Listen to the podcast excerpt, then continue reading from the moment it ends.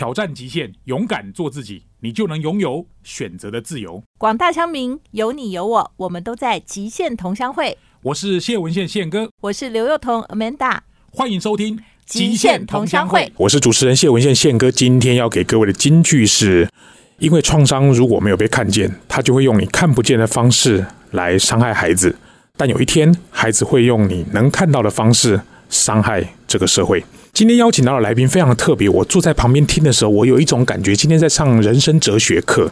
但是这哲学课对我来说，一个已经活近半百的中年阿北来说，好像似有若无的飘在我的眼前。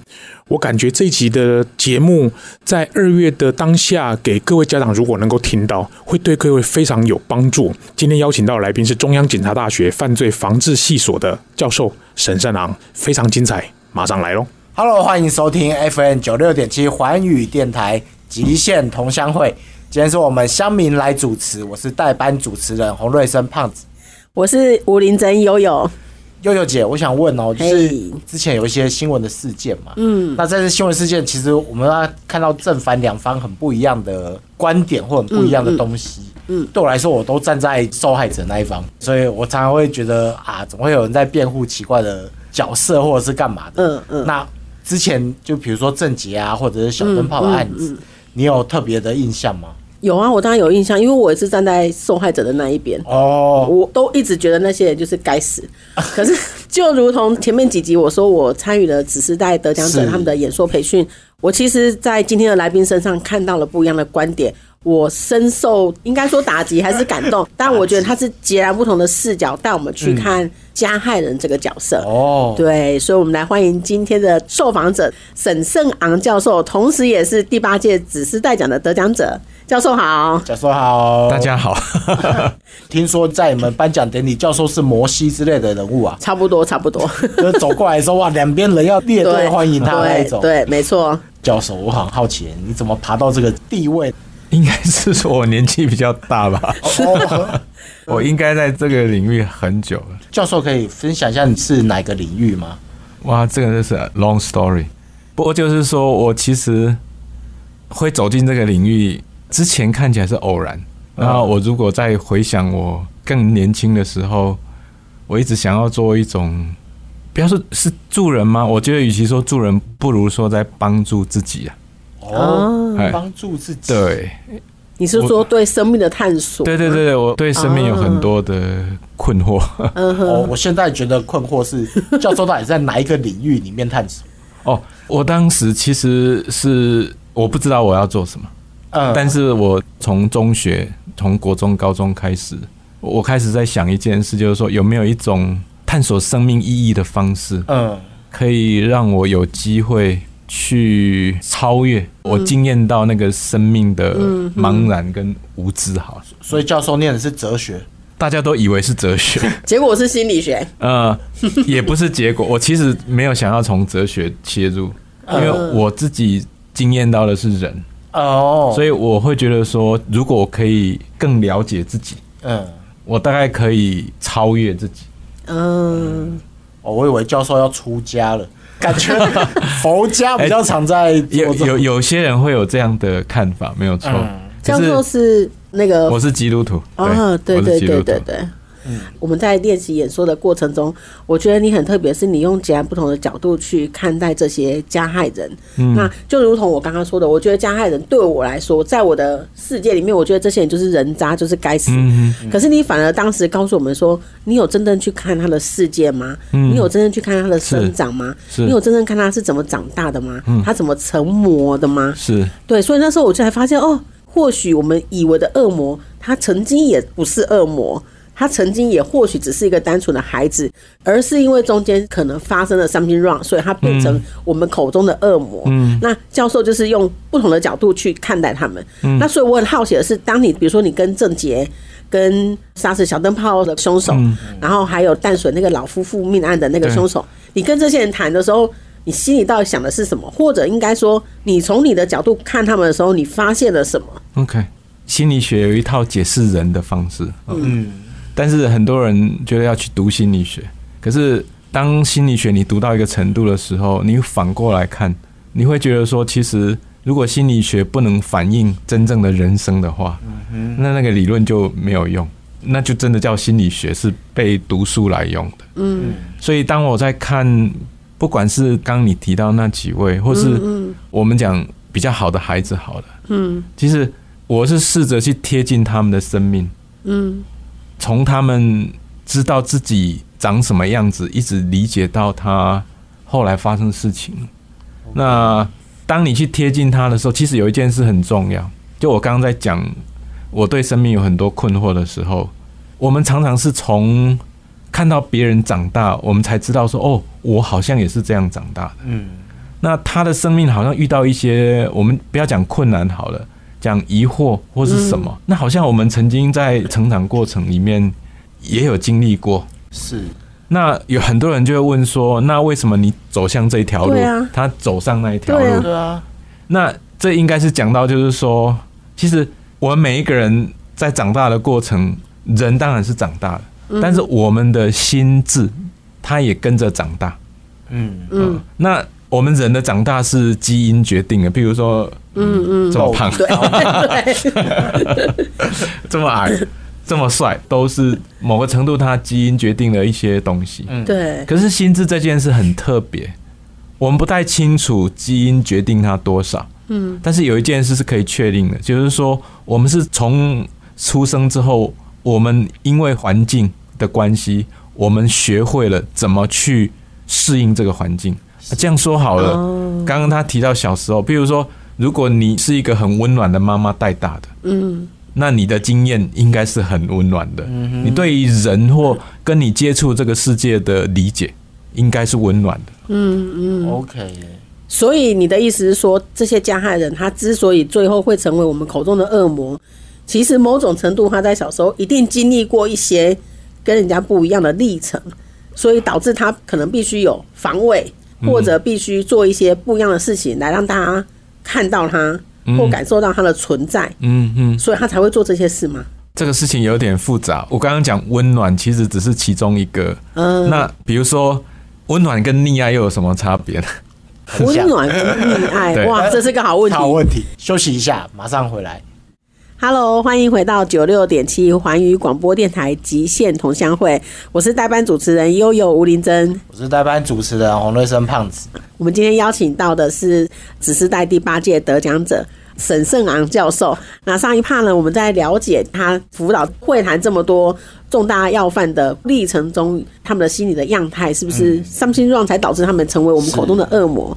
对，那想要请教授分享你在跟他们。对话的这个历程里面，有没有发现哪些共同点是成魔的必要条件？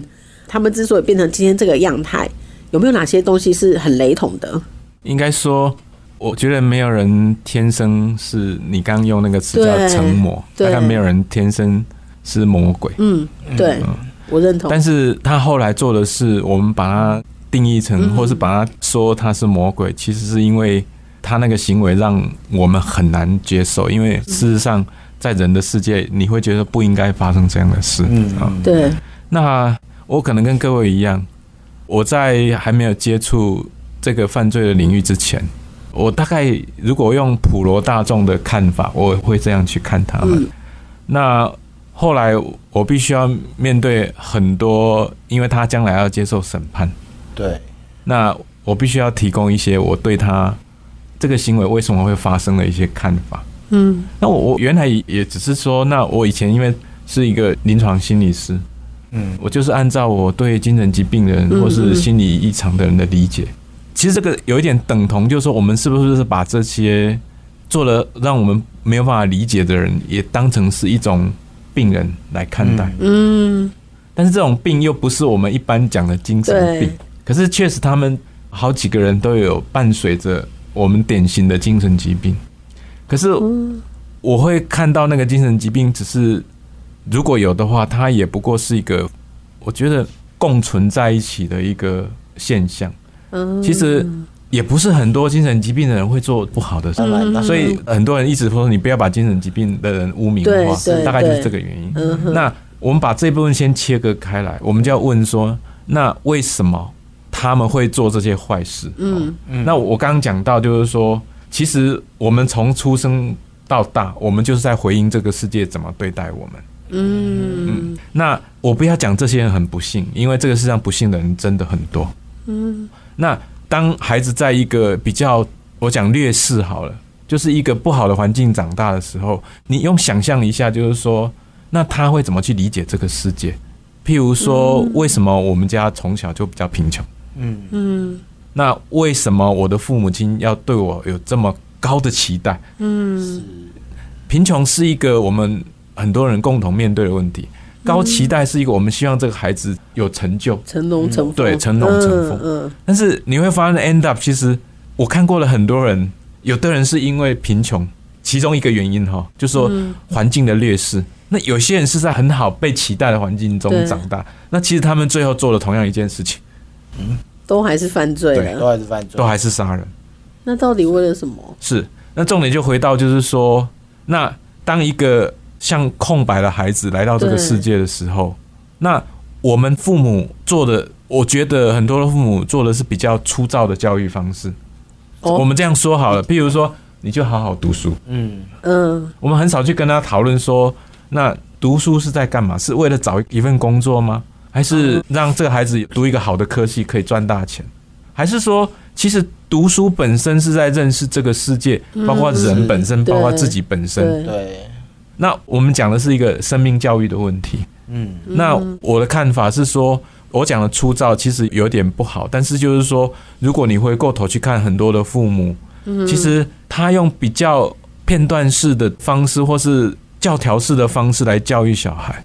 但是我们会期待说，那学校应该教他一点东西。嗯，那我知道悠悠也有小孩，我不知道你有尝试去跟学校沟通，哎，你帮我孩子教一点生命教育的东西好了。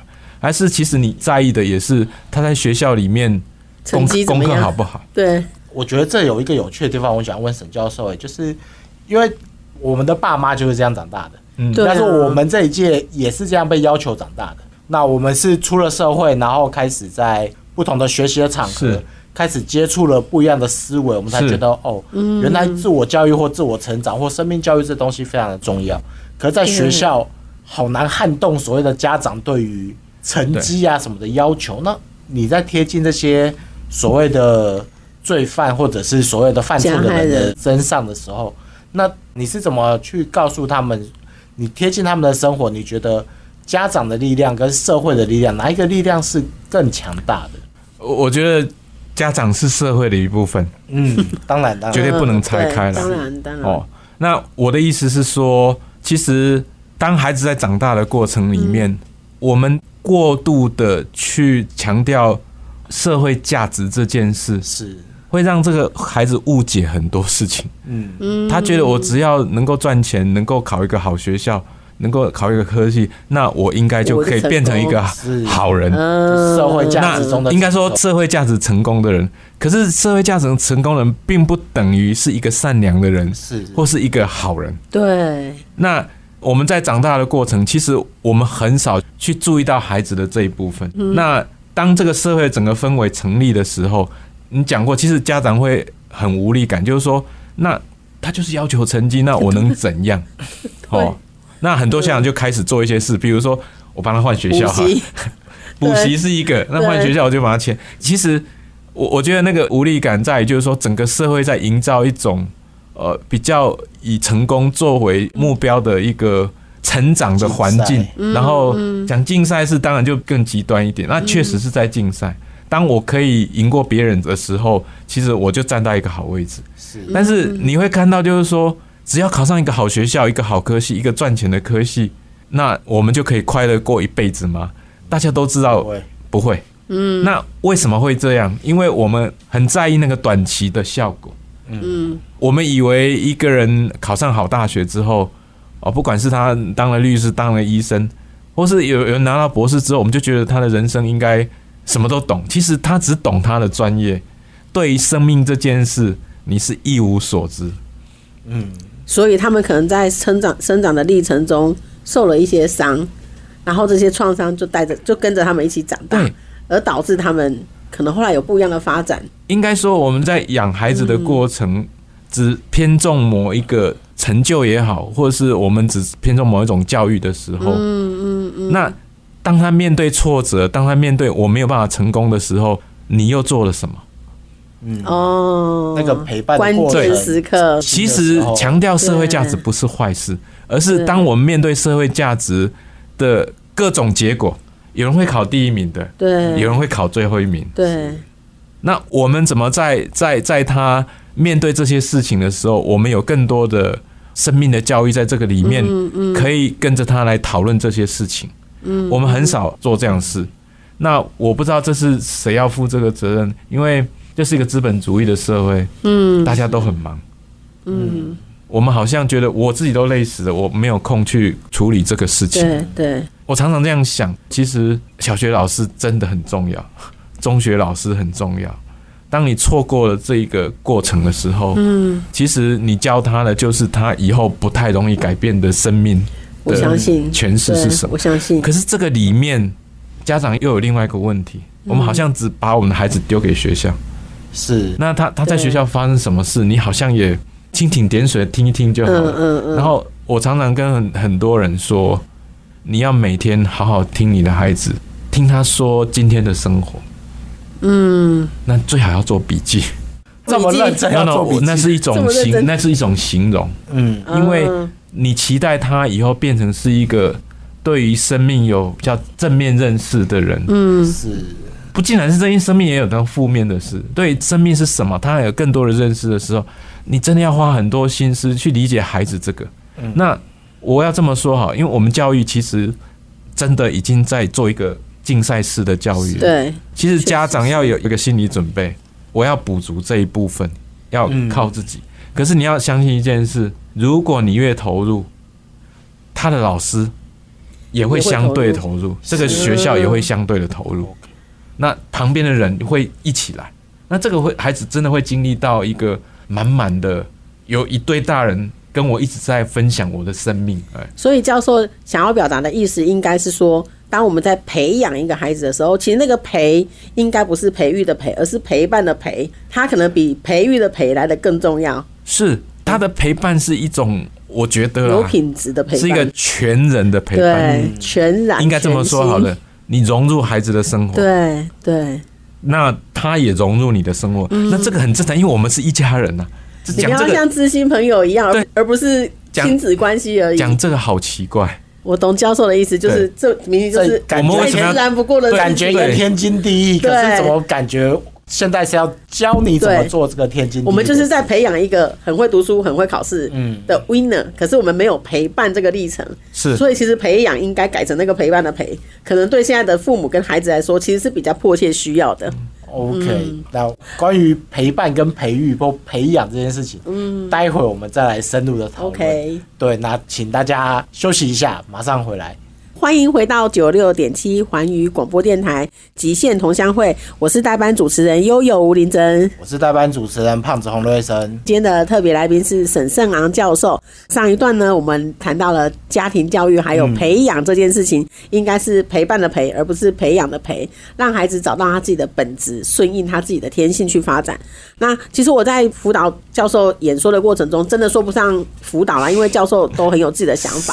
不过在他最后演说的时候，有一段话非常触动我的心，我一直记得到现在，而且我还把它写在我的桌上。因为每当我想要对我的小孩做点什么的时候，我就开始看这一段话。这段话是这么说的：创伤如果没有被看见，他会用你看不见的方式伤害孩子。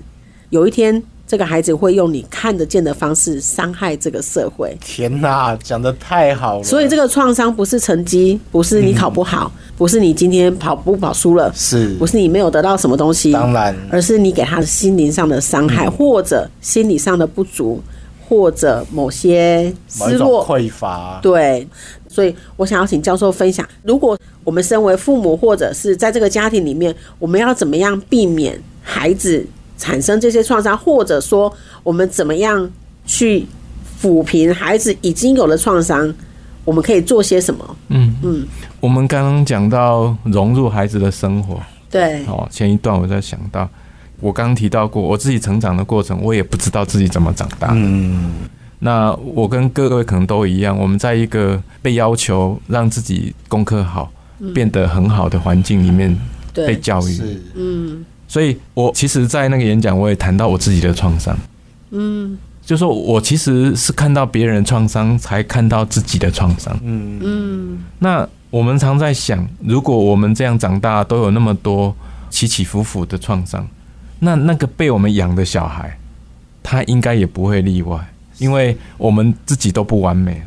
嗯，对。那不要忘记，就是说，其实孩子在看你的时候，他会觉得你是他的天。真的。哎，那如果是这样的话。如果我们这么不完美，你怎么可能提供一个不创伤的环境给他？当然，嗯，对。更何况社会还有其他人，所以我刚刚在讲，就是说你们在讲陪伴的时候，其实我觉得我们是跟孩子一起生活。当然，我们因为我们是家人，那当你跟他一起生活的时候，其实他每天的经历，我觉得你要很认真的去跟他一起感受。我们讲分享好了。嗯，那你如果很用心感受，我觉得那是一个很奇妙的过程。嗯，有时候有一些感受，他讲的故事，你会想到你自己，会有一种共鸣的感觉。对，这是真的，我有过这样的经验。对，那创伤这件事会留很久的原因，就是说，当你经验到孩子，你就哦，他怎么在学校这样被对待的时候，他会触动你自己很久很久以前的一些经验。对，那。这个时候，我们刚刚讲说，创伤埋在里面，其实是会长脓，是它会继续发炎的。对。那当我们经历孩子在在生命上面的那些啊起起伏伏的时候，回应过来我们自己，因为我们自己够大了，对，我们会对于创伤这件事有一个新的诠释跟新的看法。嗯。那你要知道一件事很有趣哦，当你更健康的去看这件事的时候，你会疗愈自己。嗯，这个时候的疗愈，其实会帮助你变成是一个更成熟的妈妈，或者是更成熟的爸爸。是。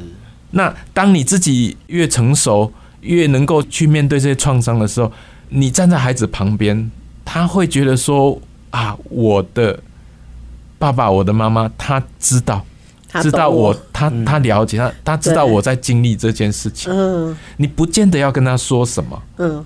但是你会告诉他说：“其实我可以理解，嗯，然后我不一定能够有办法，但是我们可以一起面对。”OK，我了解。这个时候你会觉得他好像跟你在一起，嗯，他不孤单，对，然后他也不会觉得说我好像碰到一个我解决不了的事情一样，因为我刚讲过，我觉得爸爸像天，妈妈像他的地一样，嗯嗯，天地天地，然后这个孩子就在我们。就父母当中慢慢的长大，所以我说的陪伴是什么？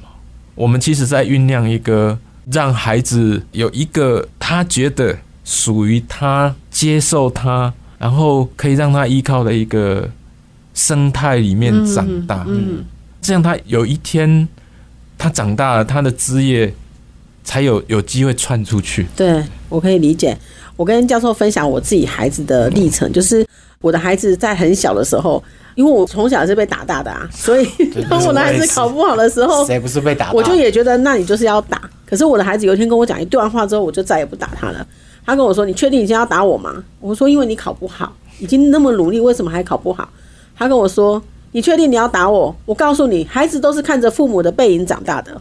当他这样讲的时候，我真的说不出第二句话，我就开始在回想，对我小时候就是被爸爸打。然后我就幻想哦，我长大要当一个慈母，我不要打孩子。可是当我看到成绩的时候，我的反应跟我的父母是一样的，啊，你为什么考不好？可是他有真的不好吗？其实也没有多不好。我其实某种程度是感谢我的孩子，当时给了我这句话很大的提醒：是如果今天我打了他，他就会看着我打他，接下来他就会用一样的棍子再打他的孩子。对，所以自从他那一次跟我讲那句话之后，我再也没有打过他。很可爱的是，有一天我就跟他说：“吴米勒，我跟你说，我们那个打的那个。”爱的小手要丢掉了，他跟我说为什么？我说因为我再也不会打你了，我从今天开始都不打你了。他跟我说不行，那你那一只要留给我。我说为什么？要打小孩，因为我可以打我小孩。所以我相信创伤会复制，如果创伤一直存在，它真的会一直被复制，然后一直重复上演。我讲复制是一个我们通俗的用，应该说他从你的身上学会了。怎么去处理这件事情？对，那你讲打打，其实如果我们用一个比较正式的名词，打是一种暴力。对不对？我后来发现，其实是一个是我们对孩子施暴。嗯，那我刚刚讲过，施暴其实不是身体的伤害而已。嗯，你在用一个分数来定义这个人的样子。嗯，所以假设我考的是八十分，我就是一个八十分的小孩。可是有一百分的小孩，你知道吗？对，就被比较了。那我常讲，这个是一种社会比较。那社会比较会产生落差。嗯，那你知道落差一个很有趣的问题是什么吗？嗯，因为我们对孩子的爱就会被打折扣。哦，他会觉得你只有你只爱一百分的，对你只爱一百分的我。那这个是一个社会比较。其实我们每天在我们讲 ranking，在排孩子的顺位，不管身高体重。长相，然后连成绩那就不在话下。那孩子会觉得说，那其实父母每天都在要求我这个，然后重点不是这个而已。他会觉得你会因为这样对我有不一样的对待方式，嗯，所以我考六十分的时候你会打我，嗯，很奇怪哦。我理解。我考八十分的时候说，哦，考的还不错。考一百分的时候，哇，你好棒啊！其实我们传达了很不好的讯息。嗯，我们是用分数来决定我对待你的方式。嗯，那你想哦，以后他不要说在家里，他到学校呢，老师是不是也是这样对待他？对，是。那以后工作呢，是不是也是这样被对待？嗯，那我们形成一个什么样的社会？就是不断复制，不断在竞赛，不断在比较，不断在攀比，可是没有人在说爱的一个社会。那那个社会比较背后带来的是什么？无止境的伤跟挫折，无止境的挫折。哦，我真的觉得挫折是一个循环，伤也是一个循环，而且你摆在那边让它烂掉，让它发芽，它最后就会变成所谓的恶魔。休息一下，马上回来。欢迎回来，FM 九六点七环宇广播电台极限同乡会，我是代班主持人洪瑞生胖子，我是吴林真悠悠。上一趴教授聊到了家庭跟孩子的陪伴，还有创伤这个历程。那我自己非常有感，就是我的孩子跟我说，他以后也要上 TED，因为他觉得他想要让社会大众知道，孩子下课之后应该看的是蓝天白云，而不是安静般的天花板。对。可是我必须很诚实的说，当时我以为他就是臭屁，可是我忽略了，那其实某种程度是孩子对我的求救，而我忽略了，对，导致后来他对。上学，甚至上补习，甚至是踏进学校，他都有很大的恐惧。我觉得某种程度是我给了孩子很深的创伤，嗯，让他现在过得对。其实我是认识了教授，知道这些历程之后，当我现在再去看家人的时候，我其实除了生气他们的行为之外，我会多一点想要去看他们怎么变成这样。嗯，我就发现他们确实都是带着伤，然后。去用伤害别人来弥补自己的伤，嗯，就像去年的 Me Too 事件，黄子佼为什么变成这样？其实他不就是目睹了他的妈妈跟别人在一起，嗯，对。那很多很多人，他其实小时候就是带着这个伤长大，那所以当有一天他长大了，他就去践踏别人的灵魂来祭拜自己的伤口。是，我觉得这是一个很可怕的循环跟重复。所以我也很想要请教授告诉我们，如果你有这么多这样类似的个案，然后你也知道。这样的循环这么恐怖，我们还可以做点什么？我其实从头到尾都有一个想法，就是我的孩子当然就是你陪伴他一起长大。那很多人就会讲，那这些已经做了坏事的人呢？嗯，我其实都不是去鉴定他们，我是想要跟他一起重新的去经历他从小到大到今天，大家都觉得你就是一个很糟糕的人。对，是其实。像郑杰，他很生气，别人把他看成是一个冷血的人，真假的？真的？为什么？他觉得他不是啊，他只是想被看见嘛，或者他想被陪伴，还是？我觉得他某一种程度是对生命的目标的完全的迷失，嗯，所以他用一个错误的方式去解决他自己那个生命没有办法面对有意义的一个过程。我记得我好像有在先前就写过，我不记得到底怎么写，大概是说那些自杀的人用这样的方式来结束自己的生命。嗯，其实那些杀人的人，当他们去杀了别人的时候，他们也结束了自己的生命。嗯，我记得教授有分享过一个案例，就是有一个人，你去跟他访谈的时候，他问你说，你问他为什么这么想死，他问你说，那你告诉我你为什么想活？对。他就是一心想死。对，可是他找不到死的方法，因为他自杀都被救起来。他不是自杀，他自己就活得很辛苦。嗯嗯，所以他一直觉得活着就是我只要每天有饭吃，有地方睡觉，有钱可以缴房租就好。嗯，可他活得很辛，因为到最后就是他自己很多身心症，然后也借不到钱。嗯哼，所以他很多次要结束自己的生命。至少他告诉我，他有四次用不同的方法，可是每次快要做的时候，他觉得太痛苦了，他没有办法。然后我自以为是，我就说：“哦，我同理心嘛。”我说：“哇，我很难理解你怎么这么想死。”他真的很生气，他看我说：“教授，那我问你，活着有什么好？”因为那一天我去看守所看他的时候啊，他只简单的要有一个咖啡喝，可是看守所就是不能，那我就商不能喝咖啡，要花钱买了。对，然后我就商请他们说，那你给他一杯，我觉得那个就纸杯弄来的咖啡吧，就是你看的，我你们看的都不想喝，因为 他过去哦哦，还有一个军人的口粮，他本来跟我说啊，你不是要拿那个夹心酥来给我吃吗？我说夹心酥？没有啊。我是第一次来见你，那应该是上一次的人答应他，但是没有做。嗯嗯，然后我就跟他讲说，你拿的那个，他就拿了一个军人口粮来。他看到那个军人口粮的时候，他扑过去，哎，他手摇脚靠扑过去拿过来，然后那个纸杯的就这样一直，我说你慢一点喝，你会噎到，因为那很硬。所以他童年就有多匮乏？对，我就跟他说。呃，活着有什么好？我自己那我觉得那就是我们自己很糟糕。我说我可以找一个很漂亮的地方，好好的享受一杯咖啡。我觉得我好糟糕，其实那个时候，嗯，然后他最后讲那个话，我自己好难受。他说：“你看我长这个样子都没人要，我与其活得生不如死，不如杀个人来死。”他连结束自己的生命的勇气都没有。可是，在这么匮乏的状态之下，他只好走了另外一杀一个人换来死刑，让自己解脱。嗯，对他觉得好深的痛。